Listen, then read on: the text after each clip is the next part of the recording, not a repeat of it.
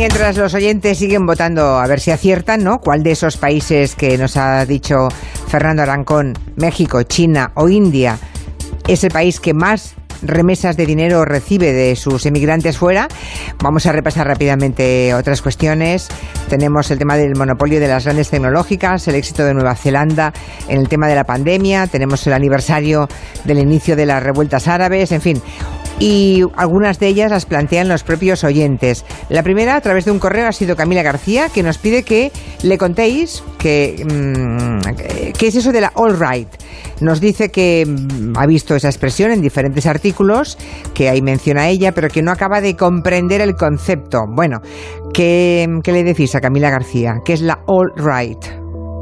Fernando. Esta alt-right estadounidense eh, la podemos traducir como derecha alternativa y es una contraposición a la derecha tradicional que podemos ver en los partidos pues más conservadores o liberales, ¿no? Esta derecha alternativa eh, ha surgido especialmente en los últimos años, como ya decía, especialmente en Estados Unidos y básicamente ha asumido pues un discurso populista, anti-establishment, eh, que ha abrazado además todo tipo de planteamientos xenófobos, racistas, antisemitas, supremacistas, conspiranoicos, antifeministas antifeministas. No te lo dejes, que es importantísimo. Efectivamente, o sea, es, es todo un corolario de, de, posturas extremas y que además es bastante activa en redes sociales y en foros de Internet. Ya digo, es bastante marginal, que además no se suele integrar en, en estructuras formales como suelen ser partidos políticos, sino que depende más de redes informales.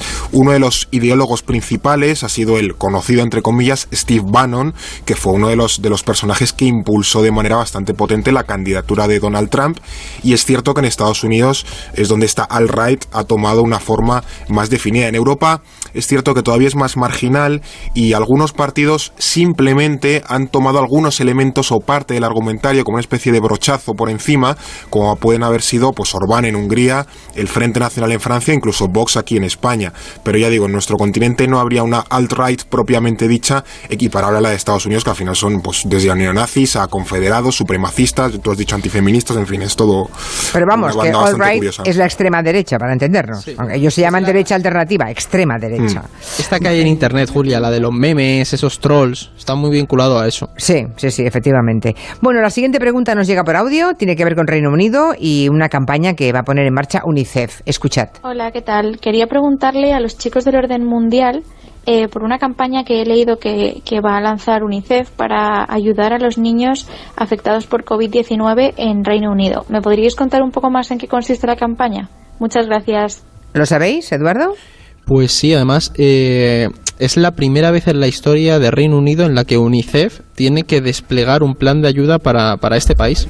Y el objetivo, o sea, es, o sea ahora veremos caray, que Johnson, caray, sí, sí. claro, le ha salpicado bastante. El objetivo de, de, la organización es cubrir las necesidades de miles de niños británicos que ahora mismo no tienen acceso a, a, los alimentos necesarios y han puesto en marcha una campaña de respuesta interna para el país.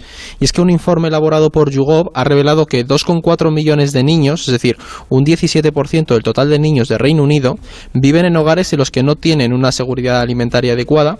Más de 200.000 menores durante la pandemia han tenido que saltarse comidas porque sus familias no podían permitirse comprar alimentos y en octubre, Julia, 900.000 niños en Reino Unido se han apuntado, 900.000 niños más se han apuntado a los colegios de reparto de alimentos. Entonces, ¿qué pasa? Que la situación es un poco mmm, preocupante y como es evidente también, esto pues ha sido muy criticado por parte de la oposición, sobre todo han criticado al gobierno, que señala que es preocupante que en uno de los países más ricos del mundo tenga que ser UNICEF la que lance un fondo de 25.000 libras para alimentar a 18.000 niños en el país.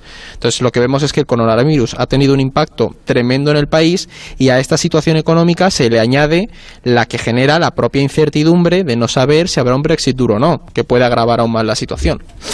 Bueno, esta semana se cayeron los servicios de Google, por ejemplo, el correo electrónico Gmail, los que están en Gmail lo habrán comprobado, o YouTube. Y claro, de repente pues hubo millones de personas en todo el mundo que se encontraron con que ni podían acceder a sus documentos, ni muchos a, sus herramientas de trabajo, ¿no? Eh, esto pasa en un momento en el que, bueno, pues se ha, abierto ese debate si hay que poner o no límite y coto al poder de, de esas grandes empresas tecnológicas, ¿no? Que ya mandan más que muchos estados, desde luego. ¿Hasta qué punto somos dependientes de esas grandes compañías y estamos en sus manos y hasta qué punto habrá que legislar, Fernando.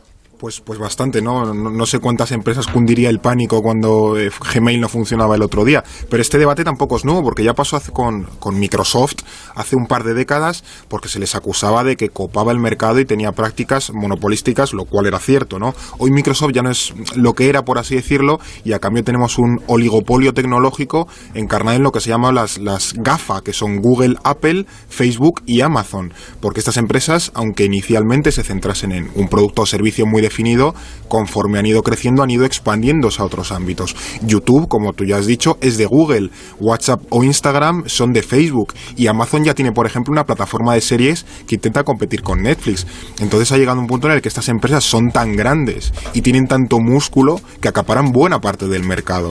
Además, esta posición predominante no la han conseguido solo compitiendo mejor, que es un poco el mantra o el mito que, existe, sino básicamente comprando a la potencial competencia e integrando eh, lo que producía esa empresa en sus propios servicios. Por ejemplo, Siri, el asistente este de voz que tienen los iPhone, ¿no? que mucha gente los conocerá, lo compró Apple en 2010. No era suyo, no lo inventaron ellos, era de otra empresa, la compraron y ya está, y lo integraron en su propio servicio de, de los iPhone, los iPad y tal. Entonces ha llegado un punto en el que estas compañías pagan para no competir.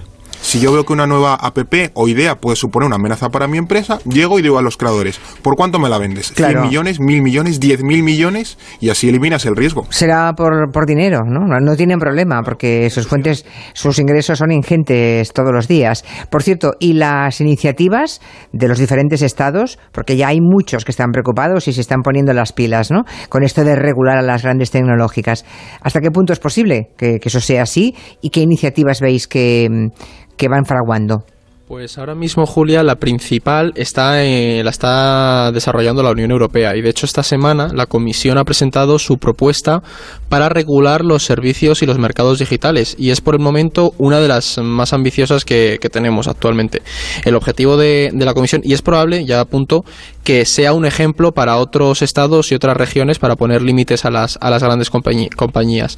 El objetivo principal es eso, poner un poco de coto y la estrategia se centra en dos ámbitos concretamente, mejorar la transparencia y crear un mercado digital más justo. Entonces, la ley de servicios digitales, pues lo que quiere es controlar más el qué se hacen con los datos de los usuarios. Es decir, busca que sepamos un poco pues por qué se nos muestra un anuncio, pero también quiere que las empresas actúen en la eliminación del contenido no adecuado, porque ahora miran un poco para otro lado. Y la lógica es, lo que es ilegal en el espacio físico también lo es en el digital, ¿no? Claro, debería. Y por el, Claro, pero es que hay muchas que no lo hacen. O sea, que es como, bueno, pues está pasando ahí, yo no, no es mi responsabilidad. Y luego, por otro lado, el gran melón está en la regulación de, del mercado digital. Y es una propuesta realmente ambiciosa porque lo que busca es cambiar completamente el mercado para que las tecnológicas, como explicaba Fernando, no lo copen. Es decir, que haya una competencia real, que no puedan estar comprando compañías todo el rato, ¿no? Entonces, además se plantea que si no cumplen las obligaciones, pues se contemplan mm, multas de que llegan hasta el 10%, por ejemplo, de su facturación anual a nivel global. Y en cuanto a si es posible regularlas, Julia, que yo me lío con otra cosa, es buena pregunta porque lo que se están planteando es que que este tipo de, de, reformas legislativas tendrían que hacerse tanto en Estados Unidos como en Europa, que son los principales mercados. A nivel global, claro.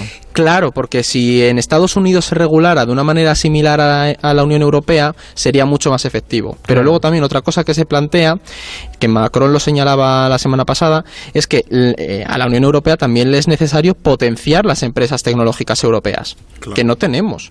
Entonces, tal vez esta regulación ayude un poco a abrir el mercado para que si surgen empresas europeas que cumplen esa regulación, pues que el resto, que las grandes tecnológicas acaben cediendo y, digan, vale, si, queremos competir aquí, tenemos que hacerlo así. Eso me parece más, más inteligente y más efectivo a medio plazo que lo otro, ¿eh? Claro. Que tengamos nuestras propias empresas tecnológicas, que ahora estamos en manos de las norteamericanas todas. Oye, y en el caso de China, porque también ellos tienen problemas con este asunto de los monopolios tecnológicos, ¿no? También les preocupa a ellos. Sí, sí, sí, sí, además mucho, por distintas razones. La primera es que les pasa como a Europa a Estados Unidos. Sus grandes tecnológicas, que son muchas y bastante potentes, aunque aquí no las conozcamos demasiado, a lo mejor Alibaba, ¿no? O Tencent, pero bueno, eh, han acaparado eh, allí tanto mercado que ya están teniendo las prácticas monopolísticas o de oligopolio, y eso evidentemente es algo que al Partido Comunista de China no le gusta, porque deslegitima su poder y su discurso. Entonces están metiendo también mano para frenar esas tendencias. Y luego, en el desarrollo chino está la trampa, han fomentado mucho el libre mercado, las empresas chinas multinacionales quieren hacer un poco eh, la guerra por su cuenta y eso también choca con los intereses del Partido Comunista, porque a lo mejor una empresa allí quiere aliarse con Amazon, pero al Partido Comunista no le interesa que Amazon entre en China. Entonces hay un eh, evidente roce de intereses donde ninguno quiere hacerse daño porque pueden salir perdiendo los dos. Seguimos en este repaso de cuestiones de orden internacional. Hay un análisis que ha hecho el Washington Post muy interesante. A ver qué conclusiones podemos sacar de esto. Resulta que 45 de las 50 empresas más grandes de Estados Unidos han tenido beneficios enormes durante la etapa más dura de la pandemia. Lo curioso es que esas mismas empresas han despedido en total juntando esas 50 empresas, a 100.000 trabajadores. ¿Cómo es posible que haya empresas que ganan tanto dinero durante la pandemia y que aprovechan para despedir a 100.000 personas? Claro, es que esta investigación del Washington Post, Julia, ha abierto un debate importante sobre la ética de las empresas y hasta qué punto pues, es importante evitar que se destruyan empleos de compañías que tienen recursos para apoyar a sus trabajadores durante una crisis externa como la que vivimos. Y más cuando están obteniendo esas cantidades de, esas cantidades de beneficio, que son 270 mil millones de dólares entre esas empresas y en total han despedido a más de 100.000 personas. Entonces, lo que es llamativo además eh, es que muchos de los dueños de estas grandes empresas comenzaron la pandemia diciendo que, no sería necesario despedir gente. Chuck Robbins, el dueño de Cisco, que es una empresa de software, llegó a decir en abril que cómo iban a contribuir ellos al problema cuando tenían beneficios y tenían dinero como para aguantar y apoyar a sus empleados. Bueno, pues este mismo señor, cuatro meses después, estaba despidiendo a 3.500 trabajadores. Y hay otra cosa muy curiosa y es también que comparan un poco los despidos de los pequeños restaurantes y las grandes cadenas de comida rápida, las grandes multinacionales. Y se han dado cuenta de que esas multinacionales han ganado cuota de mercado, porque han obtenido beneficios y aun despidiendo gente han podido invertir en otros procesos tecnológicos más punteros, eh, gestión de datos, lo que les ha permitido eh, pues copar prácticamente el mercado de distribución alimentaria, mientras empresas más pequeñitas sí que tenían que cerrar. Entonces lo que se plantean es eso, hasta qué punto se puede permitir ese despido mm, sin límites cuando una empresa está teniendo tantos beneficios en una situación como tremendo, es, tremendo. Y como apunte esto del Washington Post, el, dueño del Washington Post es Jeff Bezos, que es el dueño de Amazon, para que veamos hasta dónde han llegado las grandes tecnológicas. Sí, sí. El dueño del Washington Post. bueno, claro, es que al final los medios de comunicación son muy golosos para, para el poder, ¿no? El poder político o el poder económico, o ambos, ¿eh? o a veces mm, convergiendo intereses. Mm, nos quedamos sin tiempo. queríamos decir que Nueva Zelanda Mm. Una vez más está dando lecciones al mundo, hay menos muertes, esto ya es, en fin, es para que se pongan la medalla. Hay menos muertes en Nueva Zelanda este año eh, que en años previos a la pandemia. Imagínense lo bien que lo están haciendo. ¿Qué ha pasado? ¿Qué han hecho? Lo ha sacado The Lancet, eh, una investigación que las medidas en Nueva Zelanda han sido tan restrictivas que no solo han vencido, entre comillas, al COVID, sino a cualquier enfermedad respiratoria. Entonces, los casos de neumonía, las muertes derivadas de neumonía o de gripe también han bajado. Claro. Entonces, en, hoy en Nueva Zelanda está muriendo menos gente que en la misma época años anteriores. Es que es posible que aquí no les también. Ha afectado a la economía. Claro, es posible que aquí también muera menos gente por gripe, por la gripe estacional, porque con las mascarillas vamos más protegidos. Pero que allí eh, hayan hecho la suma total y se encuentren con que se muere menos gente que antes de la pandemia. en fin, que viva la población de Nueva Zelanda y su primera ministra, la señora Jacinda Arden, ¿no? que nos encantaría una lideresa de ese tipo, ¿no? Nos encantaría. Bueno, vamos a la encuesta. Hemos preguntado a los oyentes qué país del mundo recibe más remesas de sus emigrantes, si México, China o India. Y os digo que casi la mitad, el 49,5%, dice que es China el país que recibe más remesas de los suyos que están fuera, seguido de México en un 30,7% y por último India en un 19,8%. A ver, la mayoría ha dicho China. ¿Han acertado? ¿O pues no? vamos a ver. La respuesta correcta. A ver, momento. Cuidado. Ya. India. Vaya, pues es la que menos han votado los la que Menos, la que menos. Pero andaban bien, porque han debido pensar, China es un montón de gente por ahí fuera, pues deben de enviar muchas remesas a, casa, es el segundo país. Pero India también tiene muchísima gente, lo que pasa es que en España no hay tantos indios. Creo que en Canarias sí hay una comunidad de, comunidad india eh, un poco grande, pero ya digo, es el país que más remesas envía. Y luego México es el tercer país, sobre todo proveniente de Estados Unidos. Y al hilo de la intervención del señor Baldoví, que habéis empezado antes, lo estábamos comentando antes, España, en la época de la autarquía, fueron indispensables las remesas de todas aquellas personas que se fueron a trabajar a Europa para sostener la época de la autarquía, ¿no? Entonces, las remesas eh, son muy importantes, los emigrantes son muy importantes para sostener muchísimas economías. De hecho, hoy a nivel mundial suman 550 mil millones de dólares. Madre mía, el dinero que se mueve, que mueven los emigrantes cuando trabajan fuera, pues sí, durante la época franquista, madre mía, eh, millones, miles de españoles, millones de españoles. Ellos gallegos, sostuvieron la este- economía. Claro, ellos aguantaban la economía enviando aquí las Eso es. remesas de, es. de divisas, ¿no? Que entraban por el trabajo que Eso ellos es. hacían fuera. Por eso, que un país que ha sido de migrantes tiene que pensar, tiene que contar hasta 10 antes de decir según qué cosas de aquellos que vienen a buscarse una vida mejor, porque hace dos días éramos nosotros mismos o nuestros antepasados. ¿no? Pues ahí dejamos el tiempo de orden mundial hasta la semana que viene. Hasta la semana que viene. Adiós, queridos.